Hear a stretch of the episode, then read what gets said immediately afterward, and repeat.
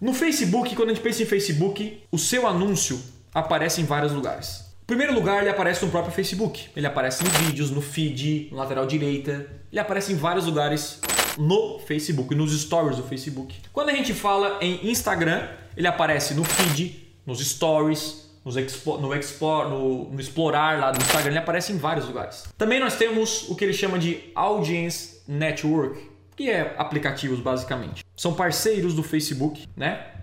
Que você pode anunciar lá. Aplicativos é tipo a rede de display do Google e sites parceiros. E aí nós temos também o que? Nós temos o Messenger, que é um aplicativo de mensagens que também aparece anúncio lá. É comprovado isso e você pode testar. Na sua própria conta de Facebook, se você anuncia, você pode olhar o posicionamento e notar que cada, cada posicionamento há lances diferentes. Talvez o Facebook para você gera mais resultado, o Instagram gera menos. Geralmente aplicativo gera, gera menos resultado. O Messenger também, mais ou menos. Se o público é mais pessoas mais velhas, terceira idade, talvez o Facebook pode funcionar muito bem. Se é mais jovem, tá mais no Instagram, talvez o Instagram funcione melhor. Você tem que testar. Mas a grande diferença é o seguinte: no meu mundo, na estratégia do Tesla, eu tenho o seguinte. Quando eu falo em P1, eu utilizo apenas em 80% dos casos, eu utilizo imagem e vídeo. E o cara já me conhece, lembrando. Então, tanto faz onde eu apareço. Eu apareço em tudo quanto é canto. Quanto mais eu aparecer para a pessoa, não mais melhor, né? Assim, não mais e melhor, mas o necessário para gerar uma conversão, gera mais resultado. Então não importa muito onde você vai aparecer para uma pessoa que já te conhece. Só tem que lembrar que você existe. Agora o P2 é diferente.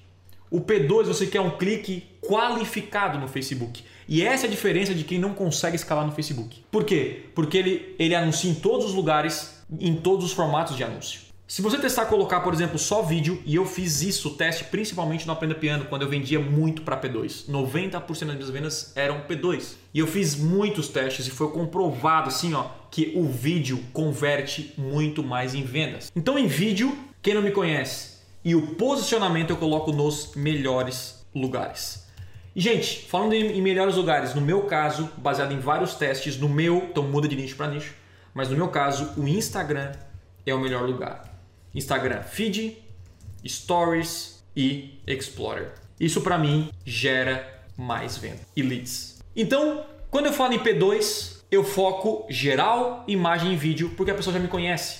Eu não preciso qualificar tanto vídeo porque ele já é uma pessoa qualificada.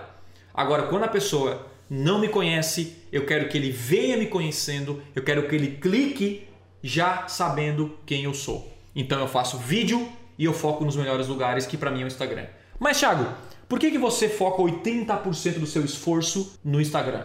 Porque existe uma parada que se chama efeito colateral. O efeito colateral quando você faz um anúncio na internet, você precisa entender o que é o efeito colateral. O efeito colateral é basicamente o seguinte: o propósito do meu anúncio é vender, mas existe muita coisa que acontece quando você anuncia para venda. Você consegue a venda e conseguir o dinheiro. Mas o que, que você acontece quando o que acontece quando você vende? Um, você as pessoas começam a seguir você.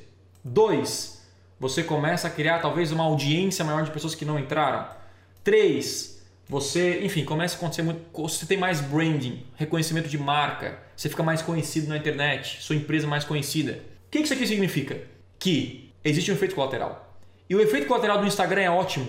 Se uma pessoa vê um anúncio, quem aqui viu meu anúncio no Instagram? Você viu meu anúncio no Instagram e me viu e acabou me seguindo?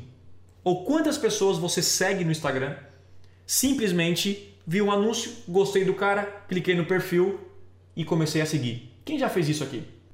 Isso é o efeito colateral. Todo mundo que você vê dos grandes que cresceram no seu Instagram, eles não cresceram porque são gênios. Eles fazem muitos anúncios.